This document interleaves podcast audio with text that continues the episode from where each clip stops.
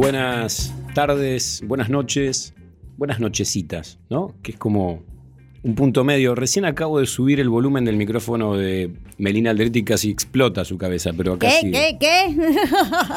Eh, y no encontré tampoco cuál es la perilla de. No, el micrófono, los auriculares, digo, ¿no? No encontré la perilla del mío tampoco. Pero bueno, aquí estamos en Socios a la Fuerza. Este es nuestro capítulo 8 de este año 2022.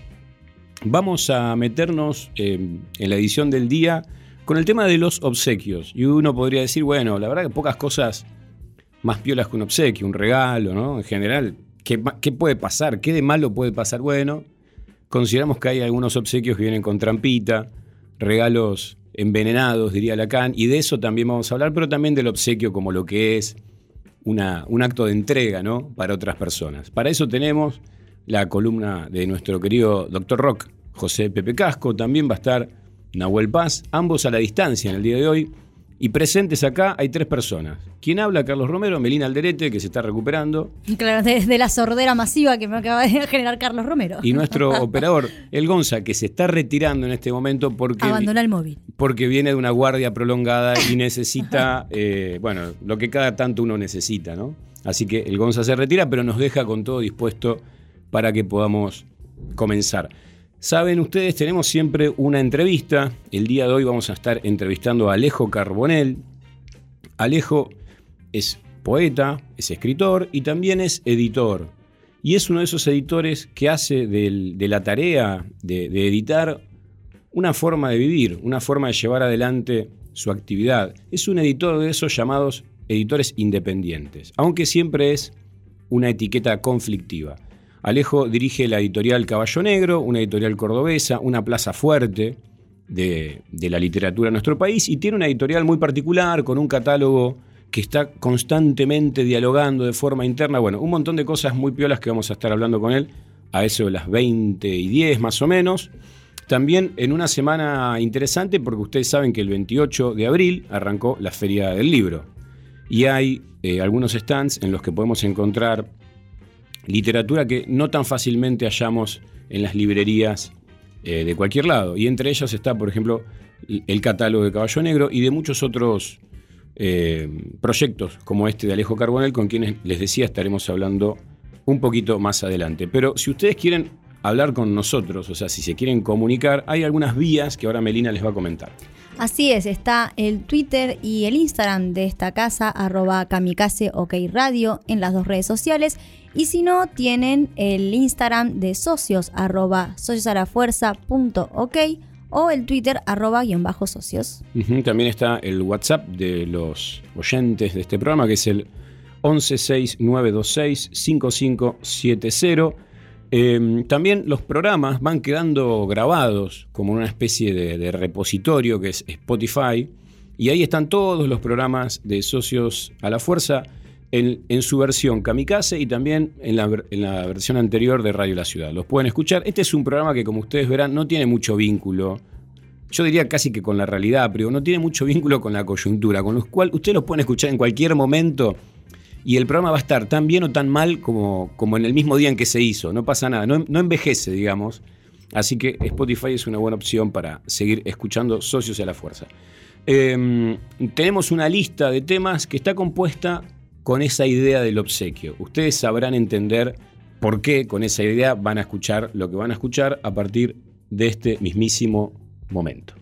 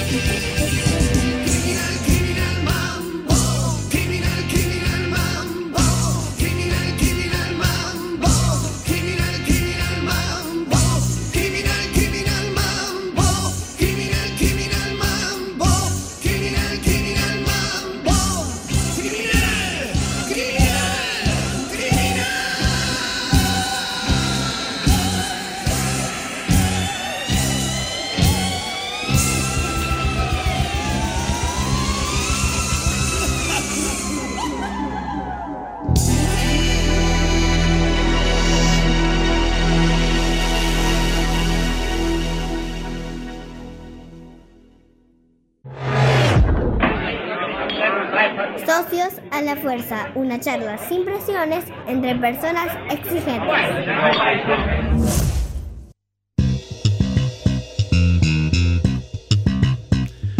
Bien, bien, bien. Aquí estamos de regreso con Socios a la Fuerza y sabemos que del otro lado de la línea, pero no en México como estuvo hace un tiempo, sino acá nomás, pero lejos a la vez, está nuestro querido Doctor Rock, José Pepe Casco. Pepe, ¿cómo estás? Hola, ¿cómo estás, Carlitos? ¿Todo bien? Bien, aquí andamos, aquí andamos. Eh, Viste que hoy vamos a hablar de obsequios y esas, y esas cosas, y yo sé que, bueno, vos tenés ahí bajo la manga eh, a un artista muy obsequioso con su música, así que todo tuyo, Pepe. sí, es verdad. En realidad, eh, ese artista bajo la manga, podría decirte que lo encontré, descubrí que era obsequioso casi como de casualidad. Bien, bien. Voy a contar el, el- el por qué, el truco. Buscando temas para hacer la lista, a propósito de obsequiar, regalar, ofrender y todos los etcétera que quieras, me encontré con que el flaco Fito Páez, Rodolfo Páez, el rosarino, tiene varias canciones que hablan justamente de dar, de obsequiar, de ofrecer. Mira, es una entonces- temática recurrente en él. Sí, sobre todo eh, encontré que eso era como una cosa muy frecuente en su carrera de los 80, vamos a decir, sus primeros discos. Pero después me puse a mirar y en los siguientes también aparece mucho eso. Muy eh, ligado a las historias de amor, en muchos casos. Eh, que no quiere decir solamente historias de amor con mujeres, con parejas, sino historias de amor como en general, digamos. ¿no? El amor y la amistad, eh, el amor por la amistad, digamos, y ese tipo de cosas. Eh, la, la cuestión de las ofrendas aparece mucho como, como la forma en la cual él pide o da siempre, ¿no? Entonces ahí hay un cancionero romántico que está de alguna manera medio tapado, pero pensó por el principio. Eh, eh, esa es como la característica de, cómo aparece la ofrenda o el dar o, el, o el regalo en, en el flaco Paez. Pero si querés, empezamos por el principio. Y contemos un poco quién es. Seguramente muchos ya lo conocen, pero para refrescar a las nuevas generaciones este, de millennials eh, que nos están escuchando. Además, Pepe, porque cuando tenés un artista con una trayectoria tan larga, ¿quién es? Es cuestión por ahí de la década que tomes, ¿no? Porque, Claro. mira, me quedaba pensando en esto que vos dijiste de, de sus canciones en un tono romántico, no solo, o, o de amor, digamos, pero no solo vinculado a pareja, sino amigos, en los 80, porque yo tengo la sensación de que más, más acá en el tiempo, perdón, él se puso como un poco como que tiene un par de temas que le dedica a amores rotos, frustrados, ¿no? Como que se puso un poquito enojado, me parece, por momentos con, con quienes fueron sus parejas. Muy distinto de este otro perfil que vos dec- decías en los 80, con lo cual, volviendo al- a la idea original, la verdad que hablar de quién es un artista también depende de cuando uno lo agarre, ¿no? Sí, eso, eso, eh, eso es claro. Eh, Uno podría, eh, claramente es así, tenés razón. Uno podría decir lo mismo que cuando uno habla, qué sé yo, no sé, vamos a decir, de un escritor, eh, de un ensayista, ¿no? Bueno, uno dice, bueno, vamos a hablar de, no sé, cualquiera, de, de Saer, bueno, ¿cuál Saer? De, de Claro. Bourdieu, bueno, ¿cuál Bourdieu? De Marx, ¿cuál Marx? Digamos, ¿no? El joven, el del medio, el de arriba, el que está más cerca del arpa que la guitarra, ¿de cuál vamos a hablar? Bueno, en el caso del Flaco Páez, eh, es cierto que ahí hay una carrera extensa y que hay muchos, Pito. Y, y vos tenés razón, ¿no? Es cierto que después como de los 2000, esa temática de, de- de la cuestión del amor aparece muy ligada a su trayectoria musical, yo diría así. ¿no? Está muy referenciada en su trayectoria musical, a la que él trata como todo el tiempo de simularle una especie que, vamos a decirlo suavemente, una especie de caída en su popularidad y caída en su referencia, digamos también, en su, en su figura como una referencia. ¿Se entiende? Porque uno podría decir, uno es, uno encontraría como grandes rasgos. Por supuesto que esto que, que voy a decir es muy esquemático, pero uno podría encontrar como dos grandes Fito Páez. un Fito Páez antes del amor, después del amor, y otro Fito Páez después del amor, después del amor. Porque el de antes es el Fito Páez que está más ligado a una carrera ascendente fenomenal que aparece en 1981, con el desembarco de 1981-82, con el desembarco de la nueva trova rosarina, como se le llamó, porque él fue el tecladista de la banda de Juan Carlos Baglietto, cuando vino acá a Buenos Aires y editó Tiempos Difíciles, que justo este año se cumplen 40 años de ese disco. Es un disco que fue un hito, digamos, en, en- en ese pa- en, ese piso eh, que, que ya habían puesto otros rosarinos, como por ejemplo el Lito Nevia y los Gatos, ¿cierto? Fue un hito porque es como una segunda generación que desembarca en Buenos Aires y a la cual le van muy bien. Vamos a recordar algunos nombres rápidamente para que veas de qué estamos hablando. Pito Páez, Silvina Garré, Juan Carlos Baglietto, Rubén Goldín, Fabián Gallardo, una cosa de locos. Todos ellos, este, Adriana Bonicio, todos ellos hicieron una carrera fenomenal después, junto con Juan eh, Carlos Baglietto, o, en algunos casos solo, donde por supuesto el más exitoso fue el caso de Flaco Páez. Ese desembarco de Fito coincide también con que eh, al año siguiente ya saca su primer disco solista que se llama Del 63. ¿no? Cuando él solamente tiene 20 años y ahí apa- aparece como una gran carrera donde rápidamente se lo liga primero a Charlie García porque se une a su banda como tecladista y luego a Luis Alberto Spinetta con el que va a sacar en el 86 un discazo un tanto accidentado que se llamó La La La. Sí, sí, te entiendo, porque un, ta- un tanto accidentado. Claro, porque ese era un disco que iban a hacer entre los dos, haciendo composiciones juntos, y por el accidente de lo de las abuelas del Flaco Páez, que alguna vez ya contamos, el asesinato de sus abuelos en Rosario, terminaron por presiones de la discográfica y por el dolor que eso le causó a Fito, haciendo un disco donde hay canciones de Fito y hay canciones del Flaco Spinetta, digamos, ¿no? Y en ese sentido, lamentablemente como que se frustró un poco esa combinación que hubiera sido maravillosa. Esos son los años en donde Fito dice que él es el hijo musical de Charlie Spinetta y los dos, Charlie y Spinetta, aparecen como eh, congraciados con, con esa verdad que Fito Páez quiere enunciar, ¿no es cierto? Entonces, de alguna manera es como el de los jovencitos, el más ascendente y el que mejor se coloca en esa larga tradición. Pero bueno, escuchemos un poco cómo es el flaco Páez de esa época y después seguimos. si. Dale, perfecto, Pepe. Bueno, a eso vamos.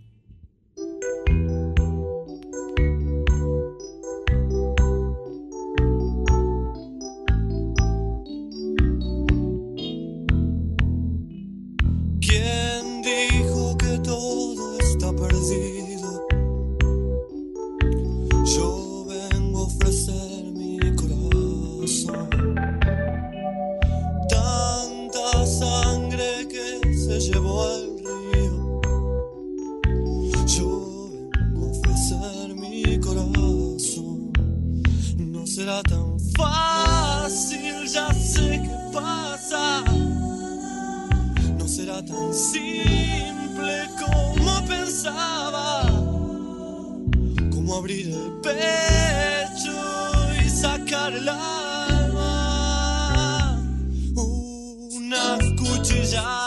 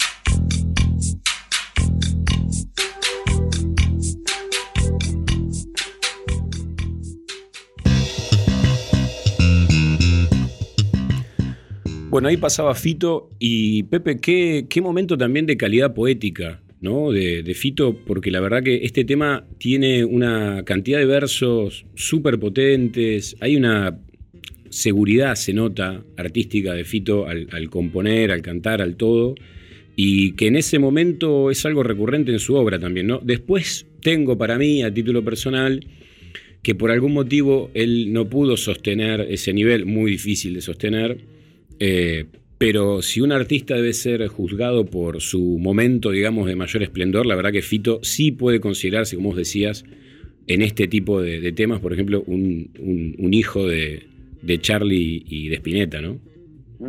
Sí, tal cual. Viste que eh, esto te va a gustar. El negro Dolina, que tanto te gusta, siempre dice que a un poeta hay que juzgarlo por su mejor verso, no por su peor verso, porque si no, qué fácil sería, ¿no? Claro, claro, por sí. su peor verso, le hacemos pelota, digamos, a cualquiera en dos minutos. Hay que juzgarlo por su mejor verso. Claro, eso se lo choreó a Schopenhauer, Ah, muy bien. Bueno, nada más y nada menos. esa idea. Yo me- vale, vale. Yo me acuerdo que el- se lo escuché decir a él y, y después, digamos, supe dónde lo tomó en relación al Diego, puntualmente, digamos, ¿no? Bueno, nos estamos desviando un poquito, digo, pero esa, esa situación de, digo, su mejor momento puede verse un montón de cosas y su peor momento también, Claro. pero creo que es una buena manera de, de- de evaluar. Bueno, perdón, Pepe, volvamos a, volvamos a Fito entonces. No, pero está bien eso, ¿no? Porque justamente pensaba que, que él, eh, cuando escuché ese ejemplo, él estaba hablando de Maradona, haciendo, a- hablando de Maradona, decía, bueno, y alguien dijo que era él, pero no había dicho que era Schopenhauer. Bueno, uno podría decir, en el caso de Fito Páez, lo mismo, ¿no? En el caso de, de letrista terrible que, que fue Fito, lo mismo, ¿no? Eh, en el sentido de que efectivamente todo lo que vos decías yo adhiero y más, ¿no? Yo creo que yo vengo a ofrecer mi corazón por las circunstancias en las cuales aparece esa canción, este, es realmente una, una poética insuperable, ¿no? Porque fíjate esto, ¿no? Ya en su segundo disco, 1985, ya él inaugura este himno, ¿no? Porque yo vengo a ofrecer mi corazón, se va a convertir en un himno que hasta Mercedes Sosa va a entonar. ¿no? Eso lo hace un chico de Rosario que tiene 20 años, que tiene este 22 años. Claro. Eso es espectacular. Bueno, entonces, ese fito es un fito muy, eh, vos tenés razón que es un fito muy, digamos así, eh, consustanciado con la obra de Charlie Spinetta, con lo mejor de la obra de Charlie Spinetta, de la cual él sigue desde la secundaria, desde los 13, 14 años. Él cuenta en algunas entrevistas que lo echan en el quinto año porque eh, la profesora de literatura le piden que lleve una, un poema para recitar y él lleva el fantasma de Canterville, eh, la letra de Charlie que canta León Gieco. Eh, y bueno, le dicen que eso no se puede, ahí lo echan del curso, básicamente, porque estamos hablando de tiempos de dictadura. Pero bueno, lo, lo- lo traje a colación por esto de cómo para él eh, pensar en poesía era pensar en Charlie Spinetta ya cuando era un adolescente. Claro. Y eso de alguna manera está plasmado en, en toda su carrera de los años 80 y sobre todo, eh, yo diría así, sobre todo en esos dos primeros discos, del 63 y Giro son como el momento más eh, Charlie Spinettiano de, de, de Flacofito. Y Ujú. luego aparecen otras circunstancias. Recordemos que de esa época estamos hablando de Ciudad de Pobres Corazones, que tiene que ver, ya hablamos alguna vez, con el asesinato de sus viejas, de sus abuelas en Rosario. Luego aparece un disco que se llama Hey, que es un disco muy eh, a la moda en ese momento, donde él también tiene una fascinación por Prince. Es un disco que está muy en la onda de YouTube de ese momento, estamos hablando de 1987-88. Luego tenemos lo que para mí también es un discazo muy, muy inspirado, que se llama Tercer Mundo, Sí, muy bueno. este, muy, muy inspirado, ¿no es cierto? Un, disco eh, tremendo, eh, donde retoma algunas cosas que tienen que ver con folclore y está muy inspirado en sus viajes por América Latina en momentos en que él no sabe si quedarse en Argentina o emigrar a otro lugar para seguir con su carrera, que son los momentos en que él eh, se pelea con su pareja de esos años, que es un amor muy fuerte, que no es nada más y nada menos que Fabiana Cantilo, y bueno, con esa chiflada loca que él tanto quiere, y son los momentos en que él entonces ahí no, no sabe muy bien qué hacer, y Alberto Jañán le propone, bueno, este, que se tome unas vacaciones y, y luego vea, y cuando vuelve a Arma Tercer Mundo, que es un disco espectacular, porque es un gran collage sobre algunas cuestiones que tienen que ver con América Latina, y luego en 1990 aparece como su consagración como un artista de estadios, vamos a decir así, de, un artista de grandes espectáculos, la, llega la masividad para, para el Flaco Páez, eh, con ese disco insuperable, que es el disco más vendido de la historia del rock en la Argentina, que se llama El amor después del amor, cierto? Eh, eh, que es un disco que a él lo lanza, digamos, a, como digo, a la masividad y a hacer una estrella este, en todo sentido y a ponerse a la altura de sus tan amados Spinetta y Charlie García por derecho propio. Y ahí se produce como una bisagra, ¿no es cierto? Si bien eh, lo que va a pasar eh, tiempo después es que va a aparecer el, disco que le sigue, Circo Beat, tiene cierta repercusión eh, parecida, tiene esa inercia que traía el amor después del amor, no alcanza a ser ese éxito que fue el amor después del amor con el cual llenó siete veces el estadio de Vélez nada más y nada menos. Lo que pasa es que este es, ese disco, Pepe, después de ese disco solo te queda eh, declinar, porque es un disco que tiene todos hits, o sea, son todos hits, uno atrás del otro, no, no, no para, no, sé. Y, termina, eh, el último tema también es un hit, o sea, es, qué sé yo, es muy difícil sostener eso, ¿no? Sí, es difícil sostener eso y también eh, me parece que ahí también a él le fue muy difícil después sostener la idea a la cual rápidamente se subió de que él estaba como para hacer un montón de cosas y ser un artista completo, porque luego después él se larga a querer hacer películas, querer hacer guiones, ser una especie de como de artista conceptual, una serie de cuestiones que no sostiene de una manera mucho, ¿cómo, cómo decirlo?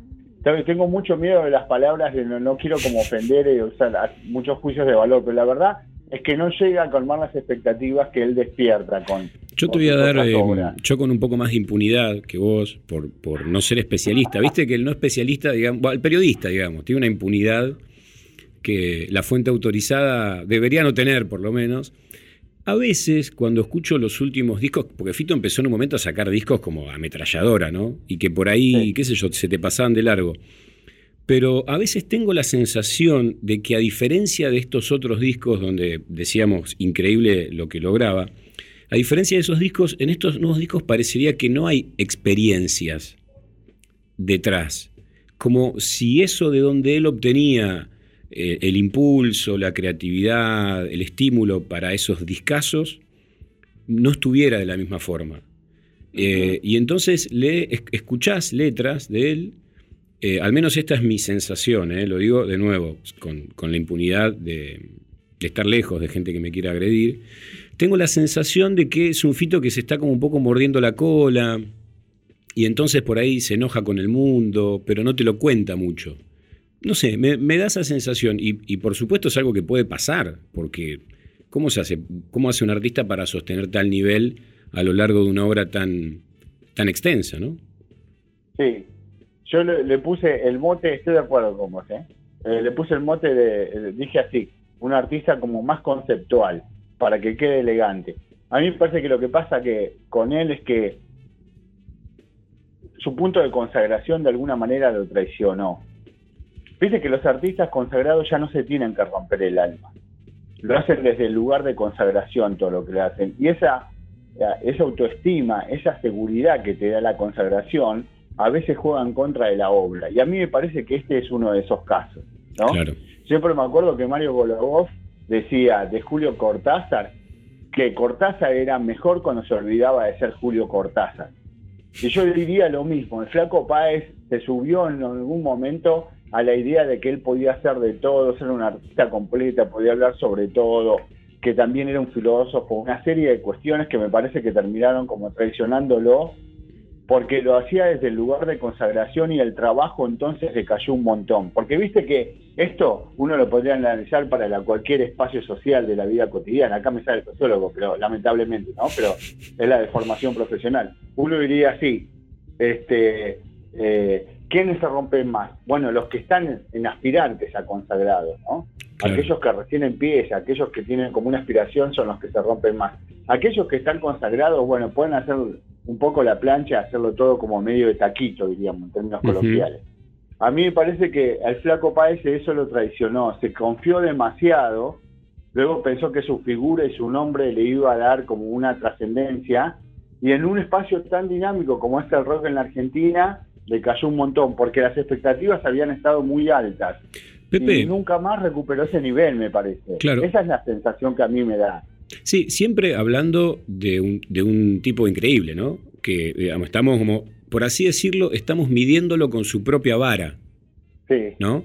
Yo a veces también pienso si para, para artistas como, como Fito, que tienen su pic, por así decirlo, en un momento en donde toda la música está teniendo un, nivel alto, o toda la escena artística está teniendo un nivel alto, si también a veces no hay que pensar que justamente lo que también fue desapareciendo es ese entorno, como esa, esa comunidad, digamos, ¿no? En donde estos artistas se iban desarrollando. Yo a veces tengo la sensación de que veo a estos artistas ya consagrados como, como islas, ¿no? Como tipos, mujeres, hombres, a veces agrupaciones que están como solos.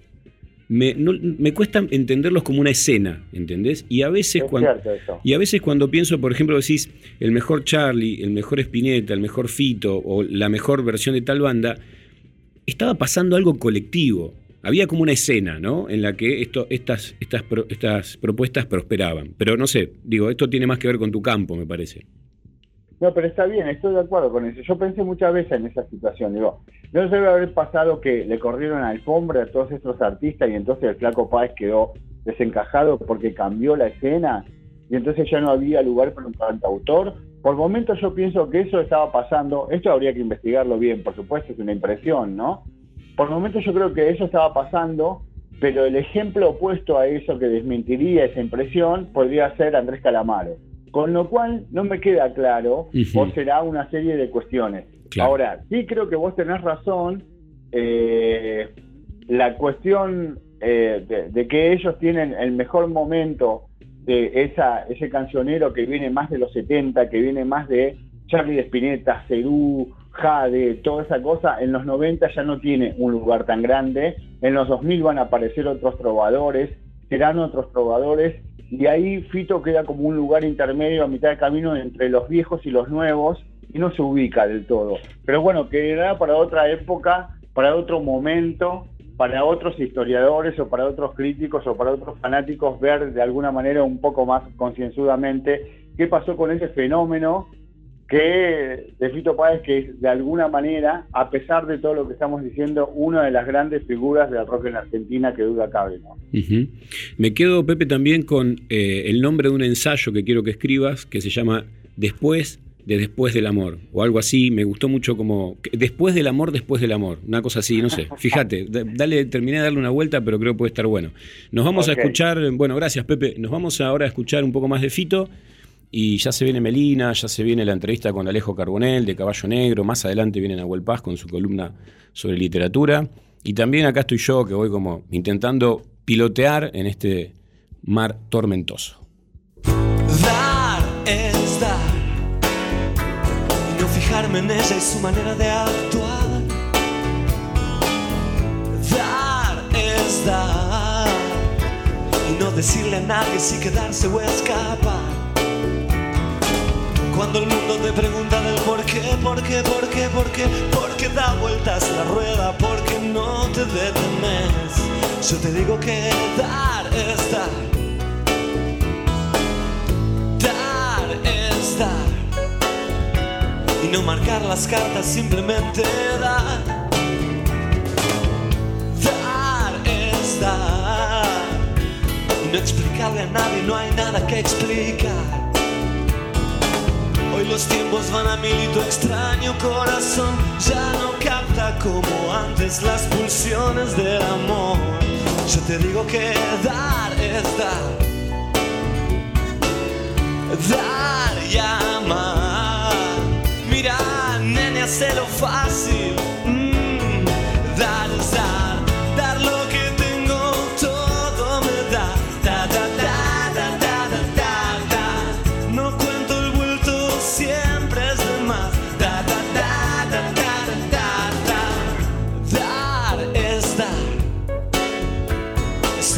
Simplemente una manera de andar. Dar es dar, lo que recibes es también libertad.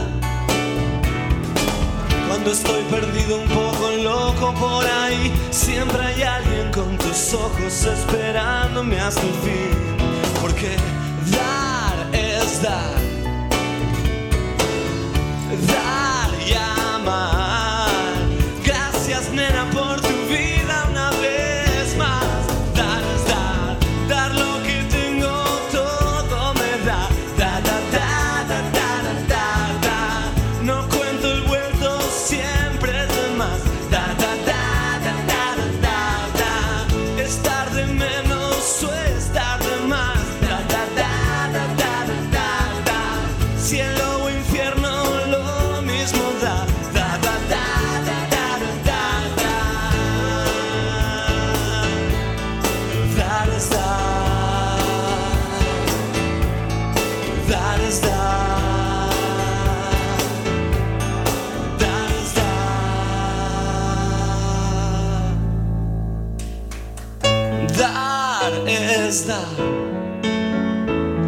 Encontrar en alguien lo que nunca encontras.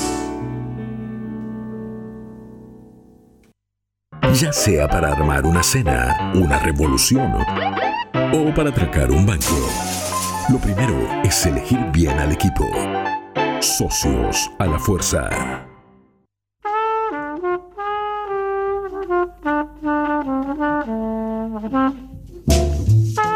Bien, bien, bien, bien. Aquí seguimos en Socios a la Fuerza. Recuerden que ustedes pueden escribirnos si quieren algún mensajito sobre el Flaco Páez eh, o sobre el obsequio, el regalo envenenado, lo que ustedes quieran, al 11 6926 5570. Y también van a poder escribir en un ratito nomás sobre lo que va a contar Meli, que todavía no lo saben, pero ahora mismo comenzarán a entenderlo. Lo van a saber.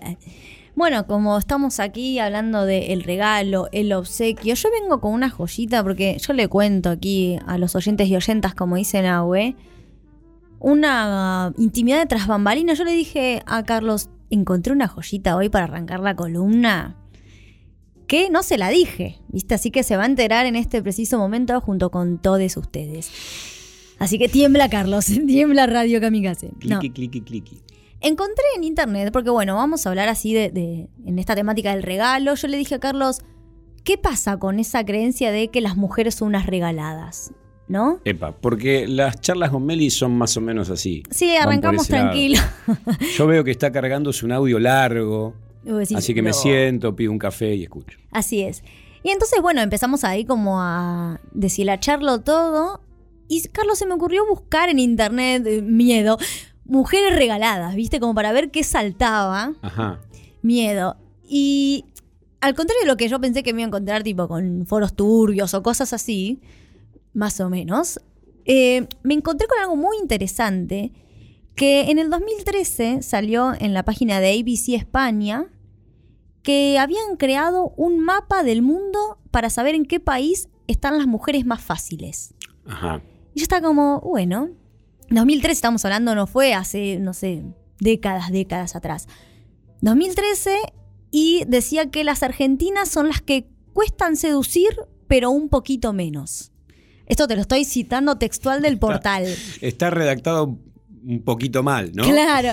Sí, las argentinas son las que cuestan seducir, pero un poquito menos, junto con las coreanas, las españolas, las africanas e italianas. Y yo dije, no, con este datazo tengo que arrancarla. Porque vos decís, loco, no puede ser. Hay gente que está al re pedo, más al pedo que nosotros, Claro. que se dedica a hacer estos mapas mundiales, ¿no? Para ver quién es la, la más fácil de todo el planeta. El, el junto y la enumeración de nacionalidades que viene después también es inquietante. Sí, sí. No, no, fue. Fue too much. Encima venían como por colores, tipo Argentina junto con Corea, España, bla, bla, bla, lo que conté recién. Estaba pintada como de marrón y era como, bueno, las que son marrones son fáciles, pero no tanto. Y como, y seguía con todo un mapa de colores muy, muy bueno, pero que es preocupante, ¿viste? Hablando de esto en el 2013.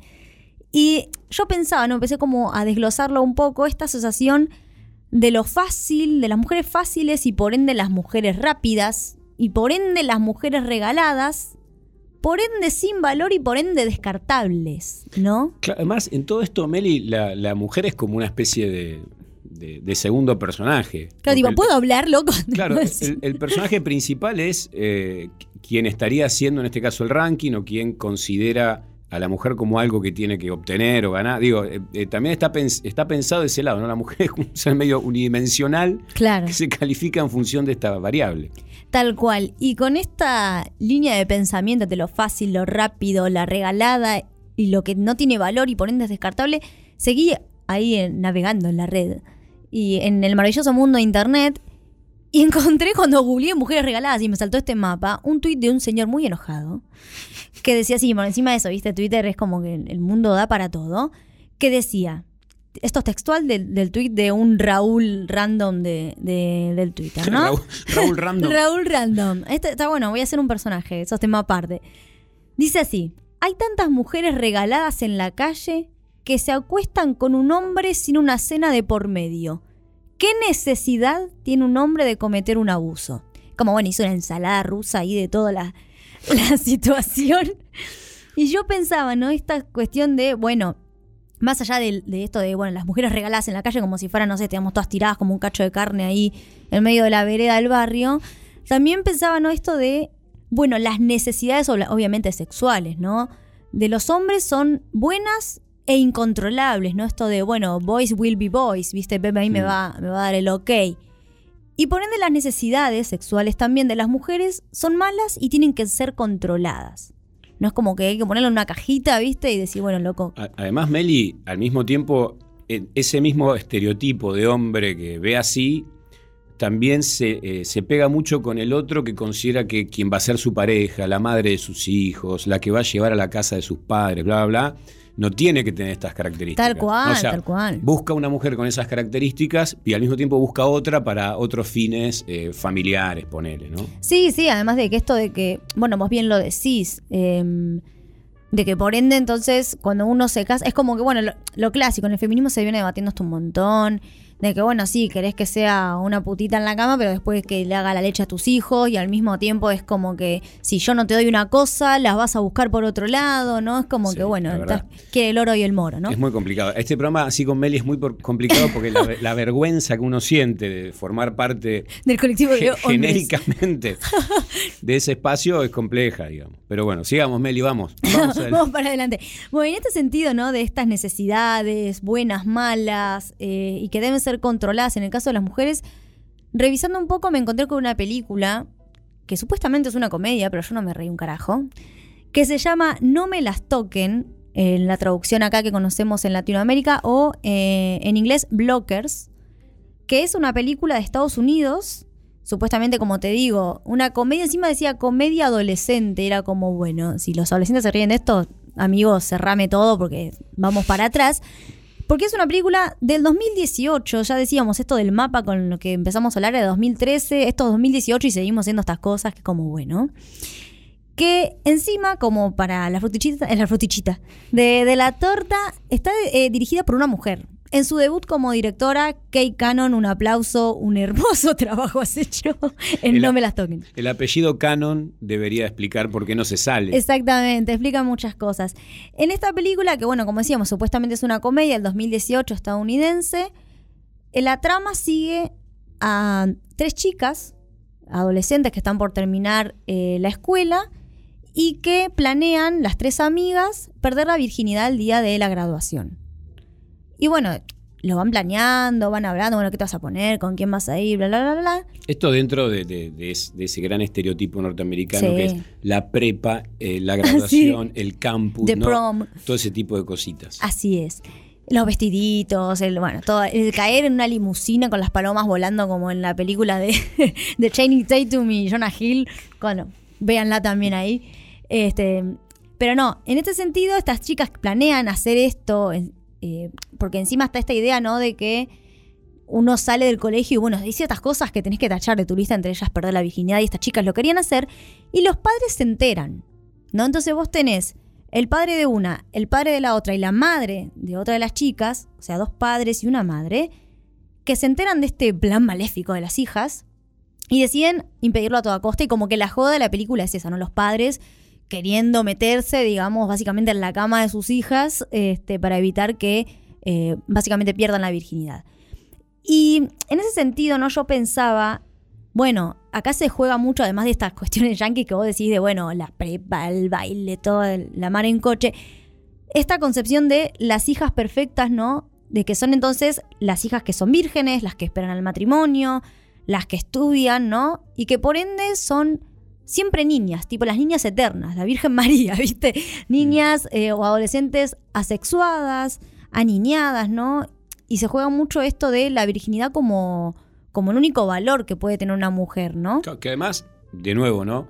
En paralelo está el, el hijo varón para quien corren otras pues, reglas, obvio, ¿no? obvio, otras obvio. reglas. De hecho, el, yo recuerdo viaje de egresado y ver a padres que despedían a sus hijas eh, pidiendo evitar por, todo la, por todos lados, digamos, por ejemplo, la pérdida de la virginidad, y padres que despedían a sus hijos varones incitándolos a que hicieran que algunas chicas perdieran la virginidad. O sea, Sí, sí, y puede ser que sean eh, hijos de la misma persona, pero bueno, para los varones se espera una cosa y para las mujeres otra. ¿no? Tal cual. Bueno, en, en momento de, de- de intimidades, en un almuerzo, en una cena, perdón, eh, contaban, ¿no? Esto de, bueno, el viaje de egresados y qué sé yo, con unos amigos, y decían, mis compañeros, esto ya hace unas cuantas décadas, un- uno de los chicos decía, mis compañeros iban re virgochos con la caja de preservativos y volvían con la misma caja de preservativos, tipo, o, o con más, más preservativos. Claro, Volvían más. Todo, claro, viste como decís, bueno, te- tenías una confianza, mi amor. Pero volviendo a esto, ¿no? De lo que se espera y vos decís muy bien, por un lado, a las mujeres de que esa virginidad la conserven y que la tengan hasta que, no sé, se casen, que son ideas que quienes están escuchando dicen, bueno, por ello no están así. Y yo coincido en que no están así, pero creo que internamente es como que que siguen estando estos prejuicios, ¿no? Porque por un lado tenés estas hijas que supuestamente son perfectas y por ende entonces, por definición, de, por antagonismo, las hijas imperfectas serían entonces las que son sexualmente activas y las que usan eh, el tiempo en el que se supone que tendrían que estar estudiando eh, para hacer otras cosas con muchachos y que por ende, como no están estudiando y están usando ese tiempo como una concatenación de cosas, entonces son unas mujeres que son tontas y por ende no tienen valor. Y yo pensaba ahí, ¿no? Eh, trayéndolo un poco más acá, a pesar de que es una adaptación de, de un producto yankee, Casados con Hijos. Tenemos, eh, bueno, como lo han visto en nuestras redes sociales aquí de socios y también de, de Radio Kamikaze, a Paula Argento, por ejemplo, ¿no? Esa hija que es, eh, es tonta y por ende es como considerada la fácil, hasta por la propia familia, por el propio hermano, ¿no? Acá tenés también lo que vos contabas, el paralelismo entre hermano, hermana, hijo, hija, como por ejemplo a Coqui se lo incita todo el tiempo de que esté con chicas, que salga, que se divierta, entre comillas, y... y- la otra es como que loca para un poco subite, Claro, claro, porque acomodate el top. Coqui al mismo tiempo es considerado un tonto porque no logra eso. Tal cual, tal cual. Pero ella no es considerada una piola porque sí lo logra. No, Es- tal cual. ahí de nuevo La doble vara. La doble vara. Y esto también va muy de la mano con lo que, lo- a raíz de los feminismos y demás, se llama eh, slut shaming o esta vergüenza, eh, shame es vergüenza, em, que es, que no una vergüenza en el sentido de, bueno, yo te engancho haciendo algo, te, te da vergüenza, sino una vergüenza traducida como a culpa, ¿no? Como en la traducción más eh, al español, esta culpa que se le inculca a las mujeres por eh, ser sexualmente activas, ¿no? A contrapartida con, como decíamos recién, de los varones, que es como que sos un ganador, ¿me entendés? Y que esto, como decíamos, que sí, bueno, decís casados con hijos, es de los 2000, eh, nada, hoy por hoy podrían ser otra cosa, pero yo creo que por algo sigue estando. Por ejemplo, ahora en, el canal donde lo pasan, además de pasarte novelas turcas a toda hora, te vuelven a poner casados con hijos hoy por hoy, eh, en, esta, en nuestra actualidad, 2022. Y va a volver incluso Casados con Hijos al teatro. Y vos decís, ¿le harán un refresh? Algo que no sea tan machirulo. ¿O van a seguir apostando a hacer estas. eh, a jugar con estos personajes, a traer en la mesa todas estas cuestiones, ¿no? Porque, bueno, vos, Carlos, me lo decías aquí tras bambalinas. Yo decía, no puede ser de que esta gente, esto lo, lo vea la gente, lo ponen porque lo ve la gente y lo llevan al teatro porque, la, porque lo ve la gente. Y vos decís, sí, pero ¿por qué no? ¿Por qué no habría de triunfar? Y yo ahí me, me, me reiniciaste todo el Windows. Porque Perdón, Meli, como- tenía que abrirte los ojos. Sí, porque digo, tenés razón, yo indignada, haciendo así como todo momento feminista o a fiestas, como vos también decís. Pero eh, es tener razón, digo, ¿por qué no habría de triunfar si, si la gente sigue pensando todo esto? Está más encubierto, como quizás algunos temas del racismo, por ejemplo. Todos nos enojamos cuando alguien dice negro de M, pero en la intimidad a veces pasan esas situaciones y uno cierra la boca, ¿no? Sí, además, Meli, en este caso, con, con las estrategias y recursos del humor. Tal cual. ¿no? Que el humor, así como te puede servir para denunciar a una dictadura, te puede servir también para... Sí, perpetuando ciertas cosas. Claro, para fortalecer ciertos estereotipos. Yo creo que cuando algo deja de ser gracioso, sí es un momento de inflexión. Es decir, cuando a vos te deja de causar gracia algo, no importa la razón, pero, pero algo, algo pasó para que eso que te generaba eh, gracia deje de causártelo y te genere en cambio otras cosas. Me parece que con el humor como que vos no puedes caretearla mucho. O te Tal causa cual. gracia o no. Y hay muchos que se escudan, eh, digo muchos porque me ha pasado con comediantes, entre comillas, varones, que se escudan, bueno, pero es humor negro. Digo, sí, pero bueno, puedes hacer humor ne- negro de mi dolor, ¿me entendés? O del dolor de un montón de compañeras que han pasado por ciertas cosas, ¿no? Entonces, bueno, es como vos decís, toda, toda cosa tiene su límite, yo lo, lo entiendo y voy a pasar, me van a cancelar en las redes como la Aguafiestas, la María Elena hablando así como en, línea de casado con hijos, pero bueno, lo come la banco y vamos a ver Nos- qué pasa con, nos con están estas llegando, cuestiones. Antes, Meli, de terminar con tu, con tu columna, nos están llegando mensajes de gente que dice que, por ejemplo, que si no fuera por los libros hubiese muerto virgen. Nada más, son eh, testimonios. No vamos a, a contar. A nosotros nos llegan, Anónimos. nos llegan testimonios. Bueno, hacé la prueba. Si vos ponés casado con hijos y te causa gracia, está todo bien, pero también hacete cargo de lo que te causa gracia. ¿Qué sé yo? Tal cual, hagámonos- saquémonos las caretas. Hagámonos cargo y qué sé yo, que sea, que sea lo que tenga que ser, pero me parece que esto que aporta Meli no es para cancelarte la risa, sino para No, que no. nada, te pongas un poco a tiro, Pepe Argento. Y dale alegría, alegría a mi corazón. Es lo único que te pido, Y dale alegría, alegría a mi corazón. Afuera se irá la pena y el dolor. Y ya verás. Las sombras que aquí estuvieron no estarán. Y ya,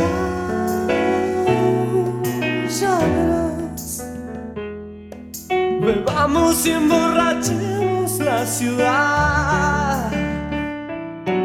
Y dale alegría, alegría a mi corazón. Es lo único que te pido, al menos hoy. Y dale alegría, alegría a mi corazón. Y que se enciendan las luces de este amor. Y ya verás cómo se transforma el aire del lugar. Y ya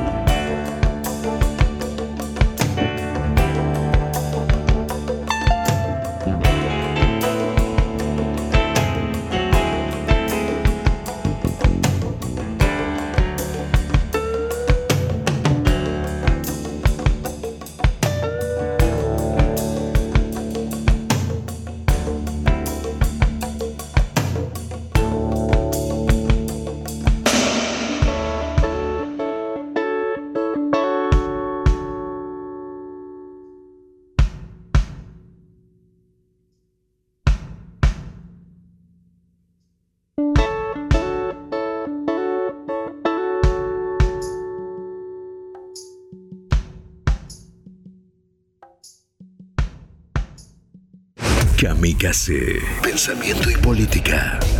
Vengo a proponerles un sueño, un sueño, un sueño. Un canal abierto. Ingresa a nuestro portal digital www.laciudadweb.com.ar y entérate de todo lo que pasa en nuestro distrito. Toda la información y todo lo que buscas está en laciudadweb.com.ar. Y tu en la web.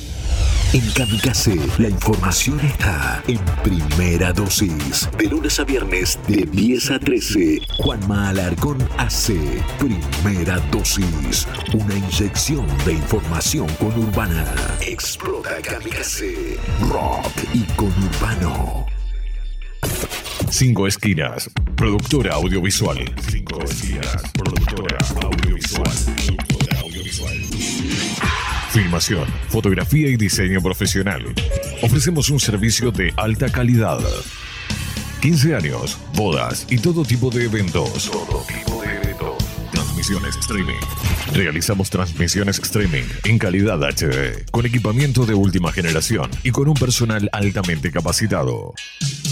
Comunicate 5 esquinas productora arroba gmail.com o a través del 15 54 90 35 16 15 54 90 35 16 Filmación, fotografía y diseño profesional. Somos la productora líder en transmisión streaming y eventos en zona oeste. 5 esquinas productora audiovisual. Porque hay momentos en la vida que son únicos e irrepetibles. En la tarde Kamikaze hay agite y rock and roll. Dedos pegajosos. Martes y jueves de 14 a 17. Pablo El Rolinga, Vicky Rudnick y Alan Smerling hacen Dedos pegajosos. La tarde piola. Explota Kamikaze. Y tu Sango, Buenos Aires. Kamikaze. Rock y conurbano. No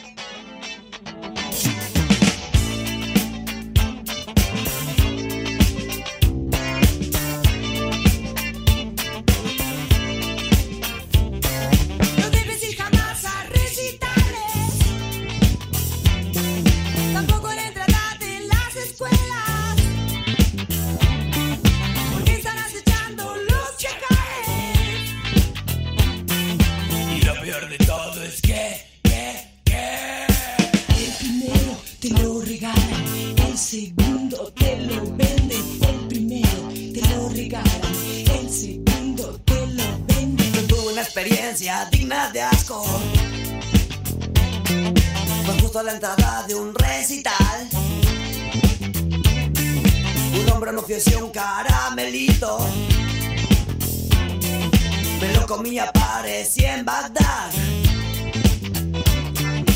El primero te lo regalan, el segundo te lo venden, el primero te lo regalan, el segundo te lo venden. Estuve deambulando como idiota. Me sentía muy bien, quería más. Salida le pedí y me dijo: Si querés otro, tenés que pagar. El primero te lo regalan, el segundo te lo venden, el primero te lo regalan, el segundo te lo venden. Por suerte conseguí dejar el vicio. El escenario se me orientó muy bien. Ahora sigo yendo a recitales.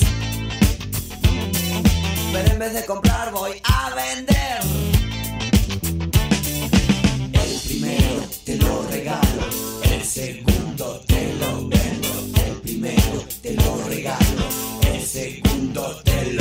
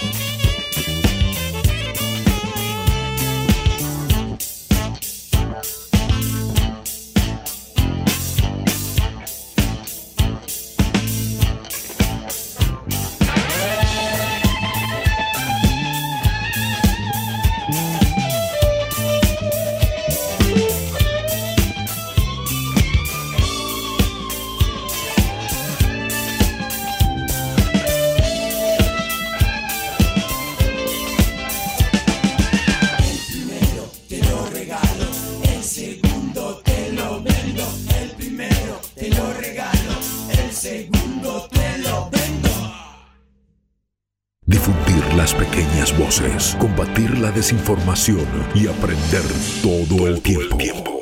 Esas son las fuerzas que nos unen. Hasta las 21.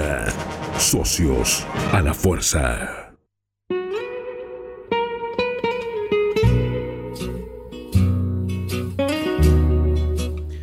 Bueno, aquí estamos de regreso en Socios a la Fuerza.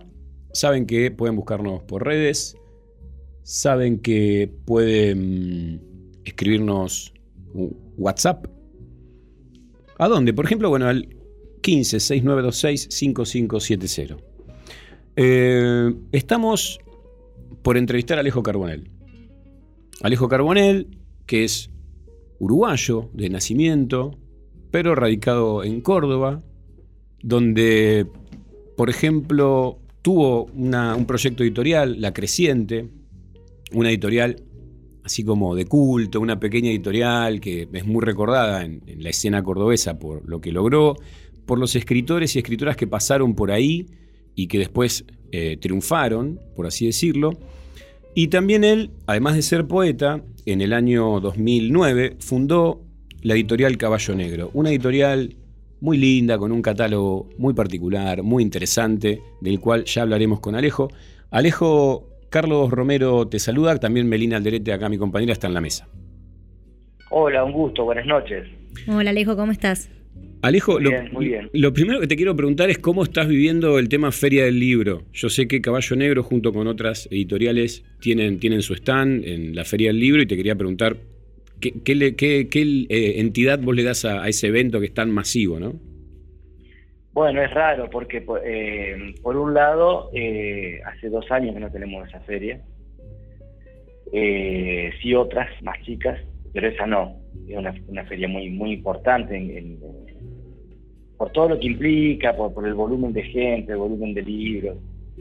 Eh, y por otro lado, asustado un poco por, bueno, por- o sea, o sin expectativas de, eh, en relación a, a lo que puede pasar con, en, en la venta de libros, digamos, Claro. por- pensando en, en cómo estamos económicamente, en el precio de los libros, que un poco se dispararon forzados por, por, por el precio de papel, ¿no es cierto? Entonces es como Ujú. contradictorio.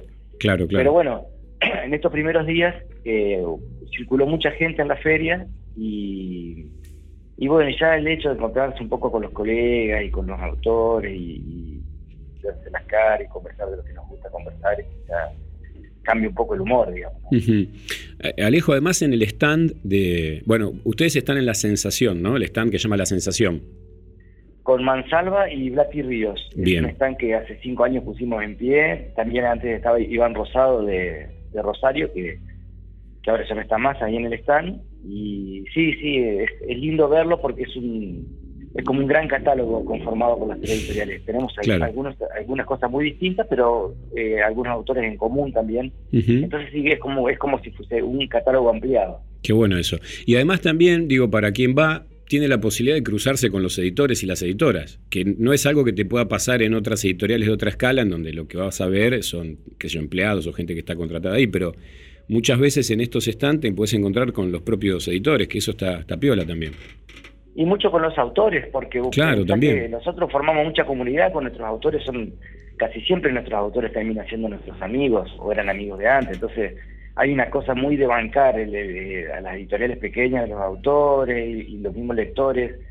Eh, no te digo que es una relación horizontal, pero sí hay una cosa este, de, de comunión ahí alrededor. Entonces de repente vas, nos ha pasado muchas veces que vas al stand de la sensación está Aira o está Gandolfo, bueno, qué sé yo, este, pasan todos de, de alguna manera. Claro, claro, claro.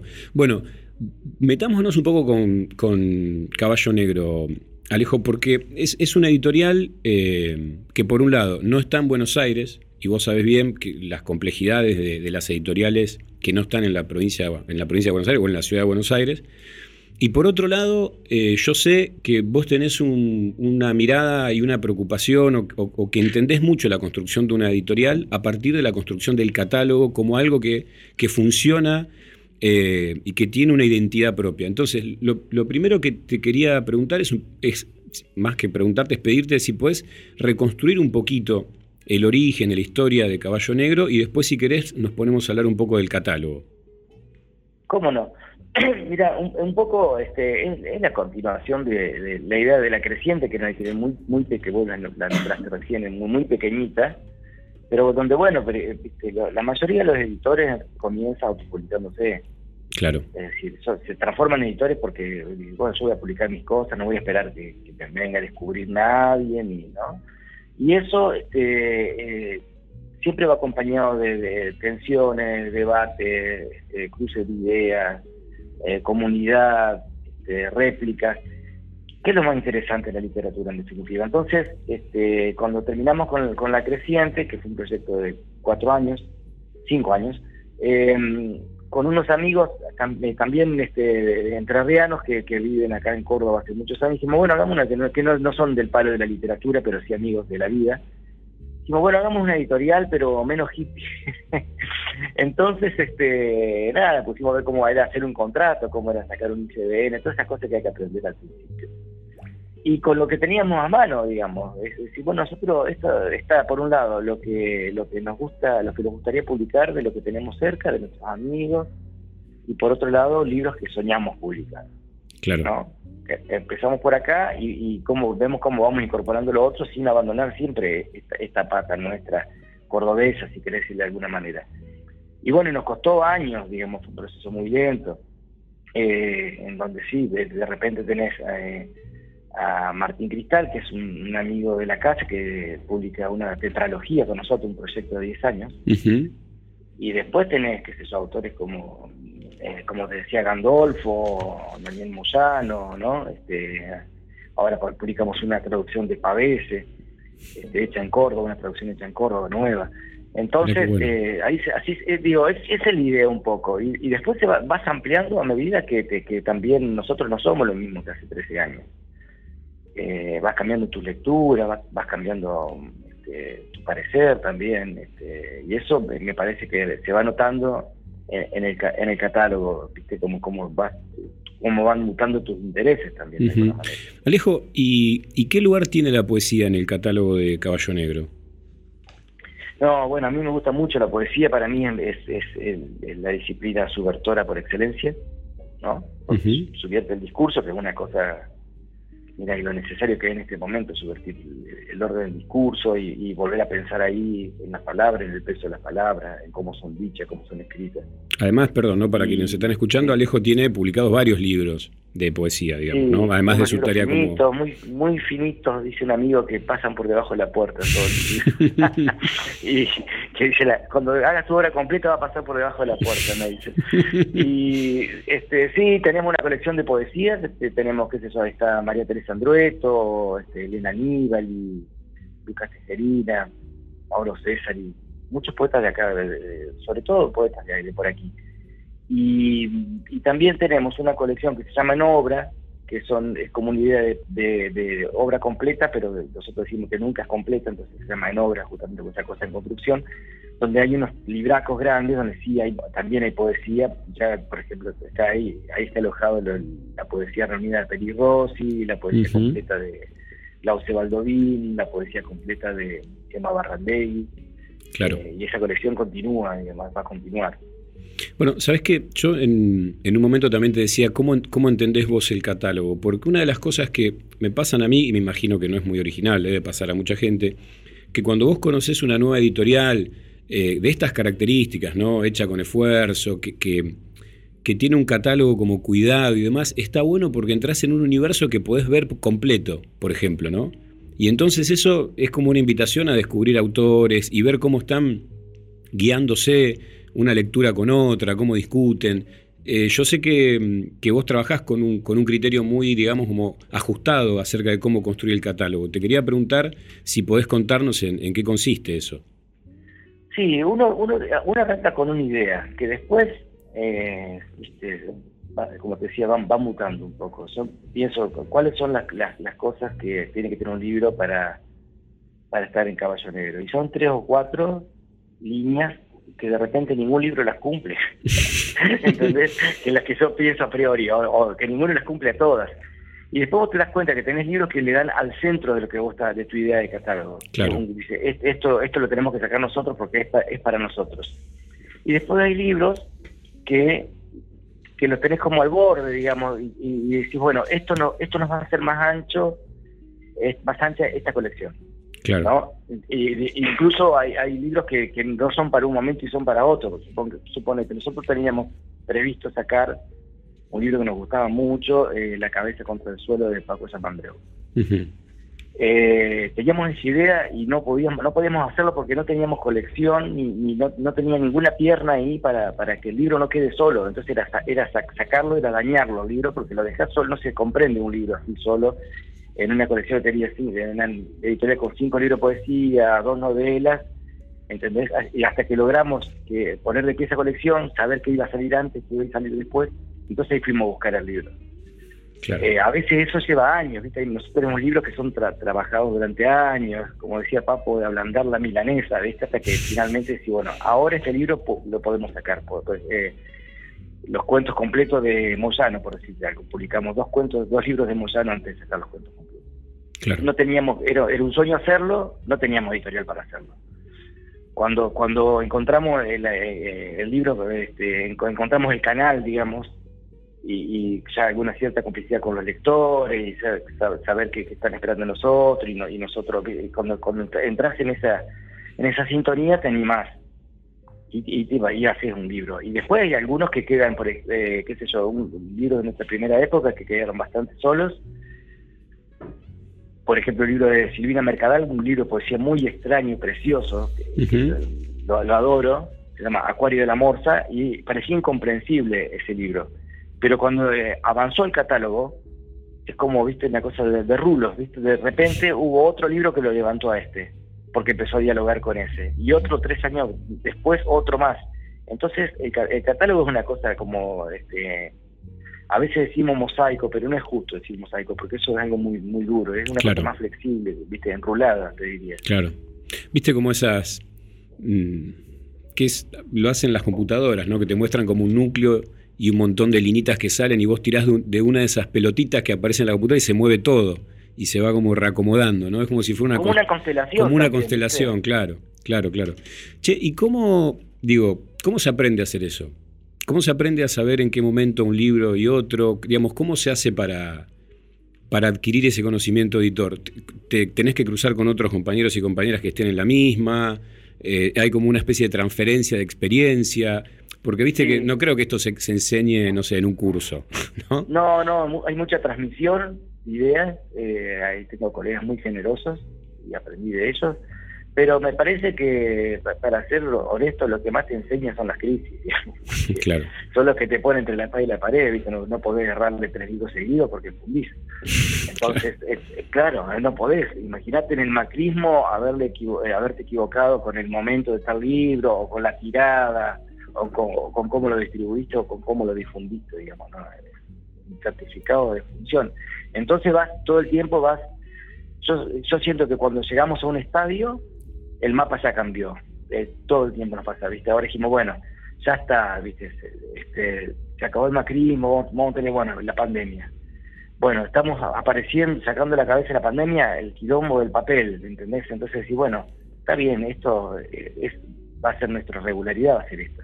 Claro. Entonces ahí vas aprendiendo un poco, decir, bueno, este libro vamos a hacer un poco menos porque es un libro que no va a salir rápido, pero es un libro de fondo, entonces podemos hacer menos y después hacer una, una revisión, no hace falta hacer todo ahora. Viste cómo lo, lo vas puliendo un poco. Mm, Fíjate pero que... los golpes siempre, ¿no? Claro, fíjate qué interesante esto, Alejo, porque hay cierto imaginario según el cual a las editoriales más pequeñas, de, de perfil, por así llamarlo, independiente, si bien es una etiqueta complicada esa, ¿no? Pero digo, siempre se cree que estas editoriales no, no, no- no les importa el dinero o no están atentas al dinero, cuando en realidad tenés que pensar muy bien lo que haces porque los recursos no sobran, entonces tenés que ser este, muy estratégico y muy medido por dó- dónde vos pones la plata y dónde no y en qué momento, bueno, todo esto que vos estás contando, ¿no? Mira, eh, la, la realidad, porque también, viste, por otro lado, eh, cuando viste se habla como eh, genéricamente de los editores. Y hay como una demonización también. Eh, en realidad, yo te digo, una, una editorial de la escala nuestra, con un libro que le vaya bien, el editor, la editorial, eh, se queda con la misma cantidad de dinero que el autor. Es, más o menos es así, vendiendo toda la tirada. Si no vendes toda la tirada, tu número se empieza a achicar hasta, digamos, si vendiste la mitad de la tirada, probablemente el número te sea negativo. ¿no? Eh, porque bueno, hay porcentajes en el medio, es un tema larguísimo, hay que discutir, hay que discutir, mucho hay que discutir con los libreros, por ejemplo, que es una cosa que no está como librero, es el último de la cadena, nadie se, se anima. Claro, la cadena de valor del libro, ¿no? Y es el que te lo vende o no te lo vende también, es el que está con el lector todo el año, entonces, este viste, hay como un temor también hablar con el librero, eh, sobre los porcentajes de las librerías, que deberíamos tener un debate honesto ahí, este, y con los autores también, que es cierto que ganan poco, pero bueno, te quiero decir, sí, nosotros tenemos un funcionamiento que es mínimo. Una, una editorial de nuestra escala que funciona bien quiere decir una editorial que puede sacar un libro más o menos con cierta regularidad y porque con, el dinero que le va entrando en las ventas de los anteriores. Eso es una editorial exitosa para el editorial. Alejo, acá Melina, ¿cómo estás? Hola. Y te consulto en esto que hablábamos recién, ¿no? De esta etiqueta difícil, ¿no? De la editorial independiente. ¿Cómo lo llevan ustedes esto de, de ser catalogadas como, como tal? Incluso, bueno, en esto que vos decías, ¿no? Ah, pensando en, estamos volviendo después de dos años sin la feria del libro, pisando fuerte ahí. ¿Cómo, cómo ves desde tu experiencia con, con la editorial este esta, esta etiqueta, ¿no? De, editorial independiente y también con las demás que se consideran, ¿no? O que las ponen en la misma caja de editorial independiente. ¿Cómo juega todo yo eso? Yo creo que el término todos lo detestamos y, y todo lo utilizamos. Es decir, porque es como una pereza también. A veces, viste, que así que una editorial pequeña del interior que tienen, tenés que como leer un CV entero. Entonces terminás diciendo eh, independiente, viste, y porque ya está, toda la connotación está ahí, está servida. Pero bueno, eh, anagrama también se considera independiente. Claro. Y por otro lado, nosotros, eh, por ejemplo, si aparece algún subsidio, aparece qué es eso, algún concurso, algo de, del Estado y, a nosotros nos, nos, cuadra, eh, intentamos, participamos, digamos, porque nos viene bien esos recursos. De modo que yo no sé lo independiente, ¿viste? A veces, yo a veces tengo la sensación de que hay editoriales pequeñas, que son pequeñas solo porque no pueden ser grandes, con todo lo que implica en términos de lógica empresarial y, y lógica de catálogo. Y hay otras que no, que viste que, que son que están están en una escala que les guste, que se sienten bien y que van a van a seguir así. eh, y, incluso en estas opciones con muchos matices. Entonces una discusión es larguísimo, hay, hay muchas editoriales, yo creo que cada editorial te puede decir una cosa distinta, eso está buenísimo. Eh, pero más o menos, ¿qué sería el independiente? Porque también, viste, Adriana Hidalgo es una editorial que para, para, la edición en general es una editorial mediana y para nosotros es enorme. Claro. Eh, bueno, y también una editorial independiente. ¿no? Claro. Este, o sí, qué sé yo, hay muchas, hay muchas de esa escala, digamos. Yo creo que, que, la editorial independiente tiene que, que saber este, cuál es su escala de trabajo posible y hacer lo mejor el libro posible dentro de esa escala. Un, editor uruguayo, te, te, voy a agregar esto, que se llama Maca, que es un tipo muy muy conocido, tipógrafo, diseñador gráfico, poeta, este nos decía en Montevideo, ¿no? Tiene una, extensa trayectoria como editor, y nos decía, estamos todos en tener un boliche grande o un negocio chico. Esa es una, esa es una gran definición. Claro. Y, también esto que vos decías de, de, que en todo caso, bueno, si vos tenés una editorial con esta etiqueta que la diferencia de las otras, supuestamente, pero si te comportás como las otras, lo que la diferencia es la escala nada más, pero seguís teniendo la, misma línea de conducta, por así decirlo. Claro, yo me, a, qué me, refiero cuando hay oportunismo con lo que sacás, ¿viste? sí, sí, te, claro. te subí a lo, que está a lo que se está publicando, o solo te importa el, autor, pero no el contenido del libro que te está tirando el autor, entonces, si bueno, esto este tipo viene a publicar acá y acá, entonces, aunque me dé un libro que sea espantoso, lo voy a sacar porque ese tipo de cosas, digamos. Claro. Este, pero sí, sí, yo creo, yo este, en general hablo bien de los colegas, Son, somos muchos, somos todos tipos difíciles, toda gente difícil, digamos, eh, mañosos, qué sé yo, pero a su vez como eh, lectores ante todo, ¿viste? Y ahí hay una cosa como de, bueno, media vampiresca, así de, de, lectura y sacar los, libros lindos y, que, tratar de que se lean y ponerle cuero para que se difunda y circule. Claro. Che, y, y, mm, siguiendo un poco con la cuestión esta de la comunidad de, de editores y de, y de escritores y escritoras, ¿cómo, cómo ves la, la- la Plaza Córdoba para, para la edición y para la escritura? Porque en, en los últimos tiempos hubo como una cantidad de, de sellos editoriales, pero también de, de autores y autoras que tuvieron peso fuerte y, y que uno mira y, y o, o están en- escribiendo en Córdoba o nacieron en Córdoba o tienen algún tipo de vínculo con Córdoba. Eh, ¿Qué lectura haces de esto? Que algunos incluso Sí. hablan del boom, ¿viste? El boom de Córdoba, qué sé yo. No, no es un boom porque es una cosa extendida, digamos, en el tiempo. Eh, digamos, nosotros no nos sorprende porque es- esto arrancó... hubo- empezamos, hubo muchos que empezamos más o menos este, en los primeros 2000 y Llanto de Mudo, por ejemplo, que es una editorial que, que, bueno, que falleció el, editor muy joven, que un tipo que nos enseñó a, nos- a todos y es como una, una bandera para nosotros, digamos, la, edición cordobesa. Eh, de, de nuestra generación, eh, que es lo- viste, digamos, bueno, este, este es el camino, digamos, un poco nos enseñó. Pero vos, cada, cada tenías, antes de eso tenías Alción, por ejemplo, que sigue estando, una editorial impresionante, y antes de Alción lo tenías a Burnichón, que lo mató la dictadura, entonces, eh, eh, viste, siempre hubo en Córdoba un movimiento, lo que pasa es que se fue, se fue ampliando mucho y, y mejoramos todos, fuimos aprendiendo eh, oficios, es decir, Claro. si tenés buenos, este, buenos correctores, buenos editores, buenos, qué sé yo, diseñadores, entonces bueno, de ahí el, el campo se hace mucho más interesante. Y cuando se amplía, por supuesto que tenés más posibilidades de que salgan cosas buenas y también aparecen tensiones, ya viste, no, somos la banda del Golden Rock, no somos todos amigos y hay diferentes diferencias, de trabajar diferente al otro, este, te qué sé yo, ese tipo de cosas. Claro. Que se que, que hacen que, que, viste que, que el campo se fortalezca. Ujú. Eh, ahí acá nosotros, a mí me gusta hacer diagnóstico de Córdoba, en general yo con- con- converso mucho con los colegas de, estas- de estas cosas. En Córdoba nosotros contamos entre 60 y 70 editoriales en actividad en este momento, es un en montón. la provincia. Es mucho. Eh, y sin embargo, yo creo que después de Buenos Aires es, es donde más editoriales hay, pero sin embargo ese número sigue siendo significativo, eh, eh, insignificante quiero decir, en el concierto nacional por la, la gran cantidad de editoriales que están en Buenos Aires. Claro, claro. Ahora, para Córdoba, el movimiento es buenísimo, porque la verdad que si vos escribís en Córdoba y escribís y te pones y, y te calentás por, por corregir y discutir y leer, vas a encontrar una editorial cordobesa que te va a. Claro, claro, claro.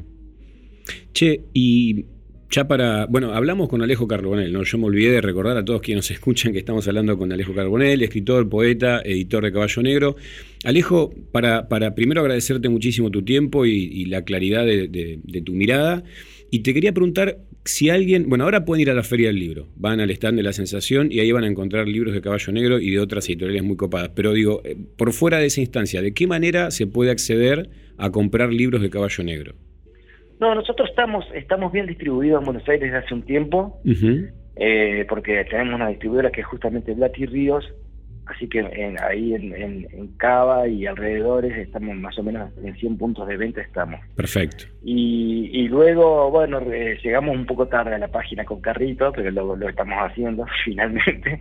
Este, pero pero estábamos, eh, eh, si alguien quiere un libro nuestro lo va a tener porque no- nos comunicamos, lo mandamos por correo, siempre siempre nos arreglamos para que los libros lleguen. Bien, buenísimo. Eh, también te quería aprovecho para comentarte que, que- que nos- justamente hablando de, de lo que pasa en, en Córdoba con las editoriales, vamos a hacer una feria de editoriales con, con dos este, sellos amigos que son Los Ríos y Borde Perdido y organizamos una feria mediana para junio que se va a llamar Tilde, donde va a haber más o menos 35 editoriales.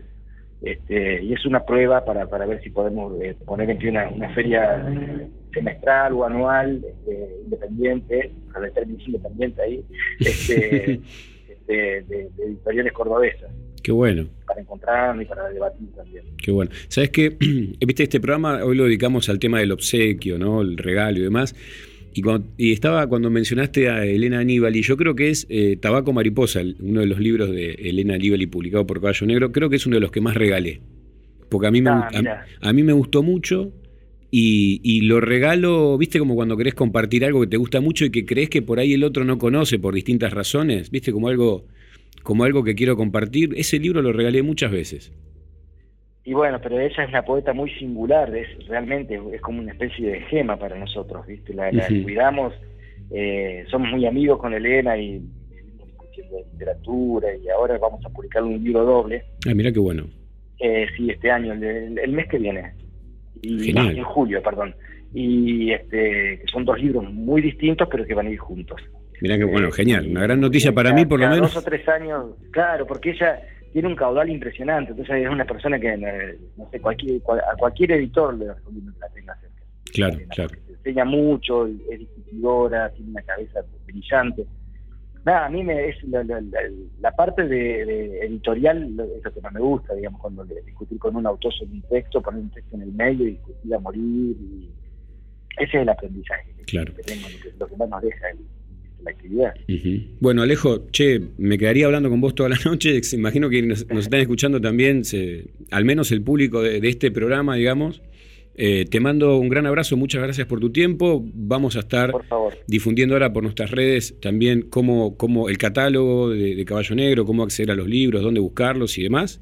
Y seguramente vamos a volver a hablar cuando saques ese, ese libro de Aníbal, y porque la verdad que ¿Cómo no? voy a querer leerlo ¿Cómo rapidito. Te mando un gran abrazo. Gracias, Gracias Alejo. por la difusión. No, por favor. para los dos. Por favor. Bueno, charlamos con Alejo Carbonell, eh, editor de Caballo Negro. Nada, hay un montón de libros, un montón de proyectos editoriales independientes, por así decirlo. Sabemos que es una etiqueta compleja. Busquen esos catálogos porque ahí hay mucha dedicación, mucho tiempo invertido. Y van a ver que si van por esos catálogos van a conocer un montón de autores y autoras que después también van a ver en otros lugares cuando hayan trascendido recién. Y está bueno decir, che, yo a tal escritor lo seguía desde cemento, digamos, ¿no? Antes, antes de que llegara al, al monumental. Bueno, ahora sí, vamos a escuchar un poquito más de música y ya volvemos con más socios a la fuerza.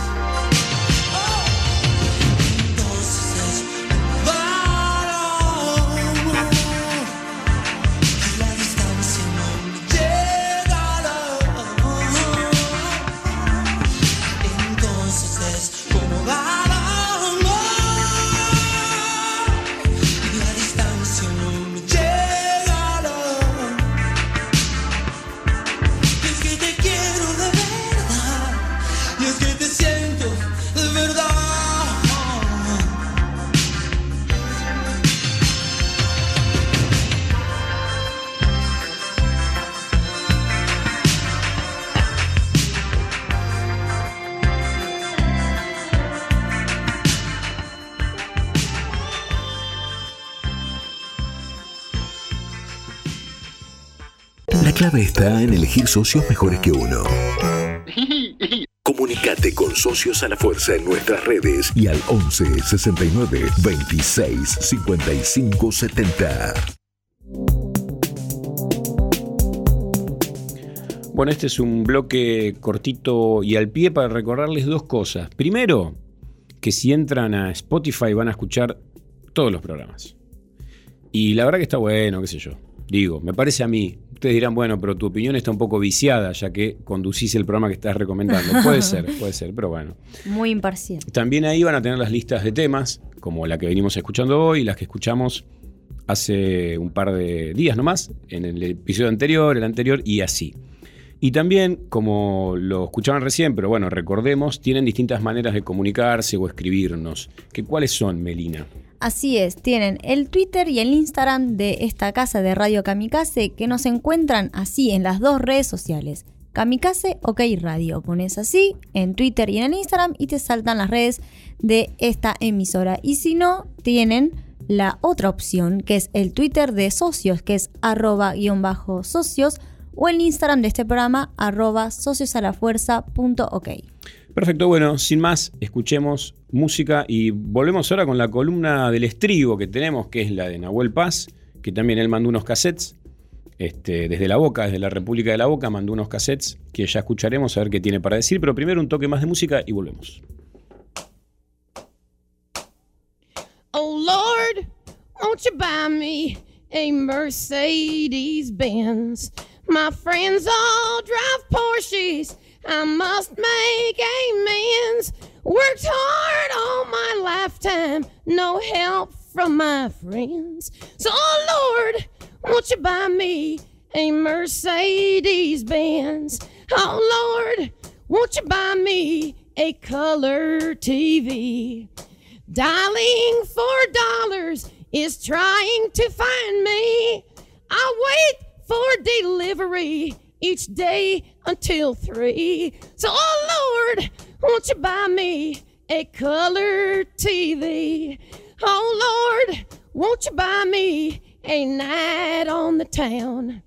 I'm counting on you, Lord. Please don't let me down. Prove that you love me and buy the next round. Oh Lord, won't you buy me a night on the town? Everybody, oh Lord, won't you buy me a Mercedes Benz? My friends all drive Porsches. I must make amends. Worked hard all my lifetime, no help from my friends. So, oh Lord, won't you buy me a Mercedes Benz?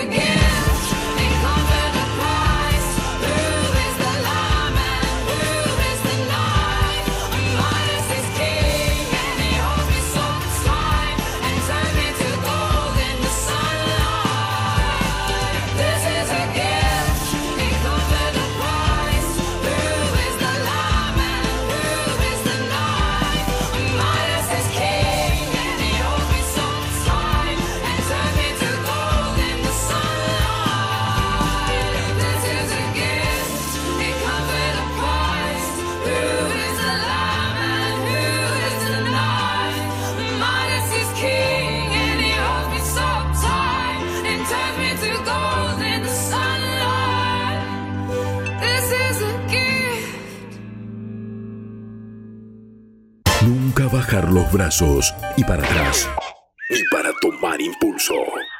Socios a la fuerza.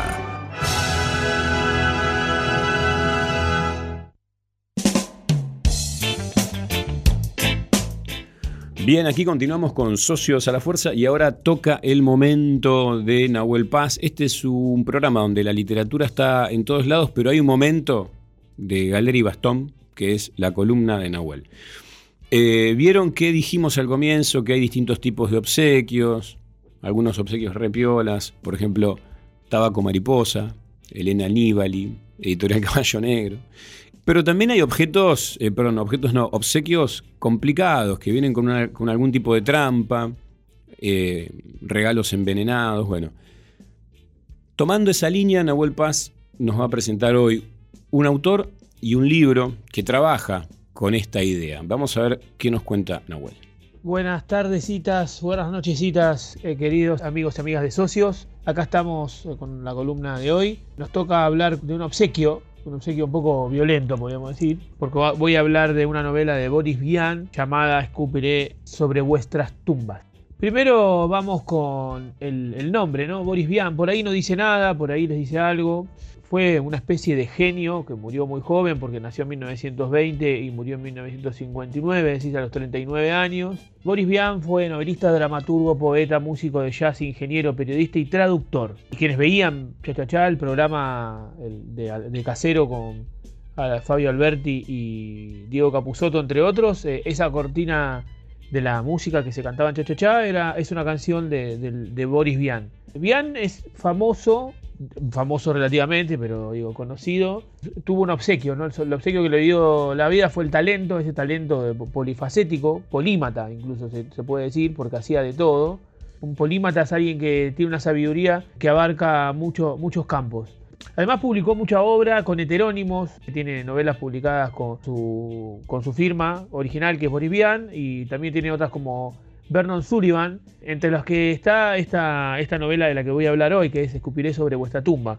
Antes de ir a la novela en sí, quiero decir que, el otro obsequio que le dio la vida, además de su genialidad, fue eh, una doble fiebre, fiebre reumática y fi- fiebre tifoidea, que lo condicionó y por eso murió tan joven. Se codigó con toda la intelectualidad francesa de la época, con los músicos jazz que corresponden, además también con, como Duke Ellington, eh, Miles Davis o Char- Charlie Parker, pero se, frecuentaba con Jean-Paul Sartre y discutía bastante con Sartre, con Camus.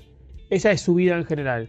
De sus novelas eh, hay, hay toda una etapa que es un poquito más experimental, que no me gusta tanto a mí particularmente, porque es un poco eh, surrealista en general, me refiero a una novela, por ejemplo, se llama La hierba roja, incluso también eh, La arranca corazones y El lobo hombre son más bien ex- experimentales en el sentido de que experimentan con el surrealismo, un surrealismo posterior, el surrealismo está terminado, pero él sigue experimentando.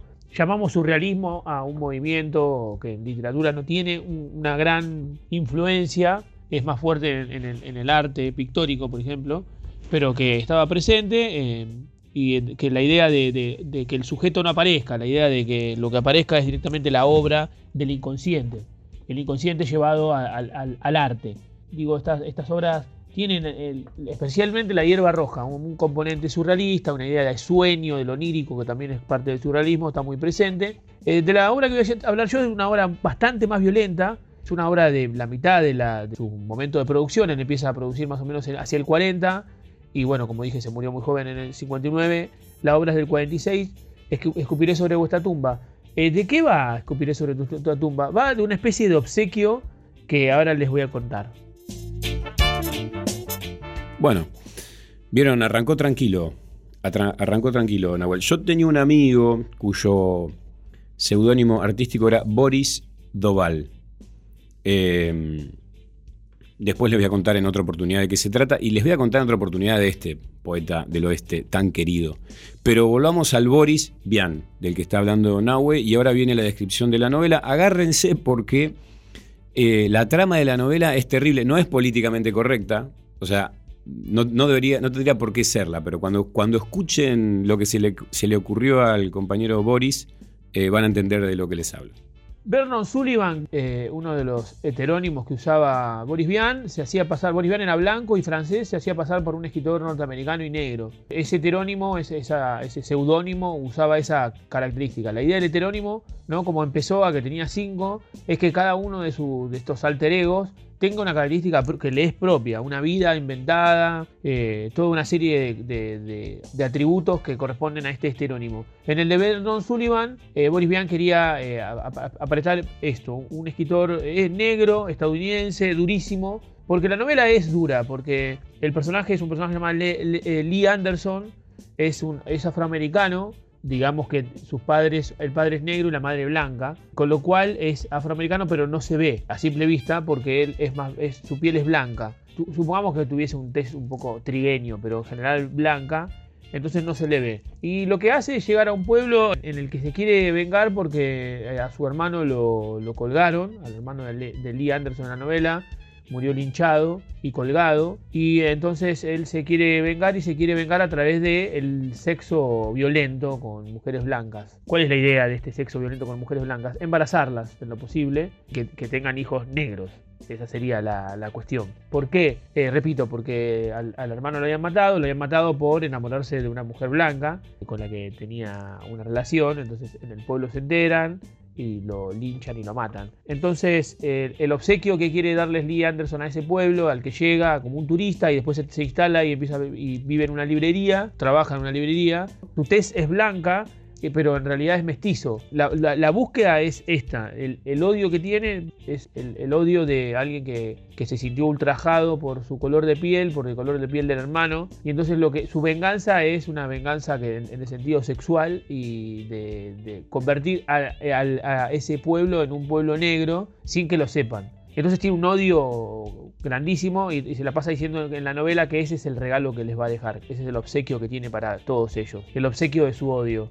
Y ese odio se va a reflejar en, los hijos que tengan esas mujeres. Bueno, ¿vieron? Yo les advertí. Ahora, ¿no les dieron ganas de leer esa novela?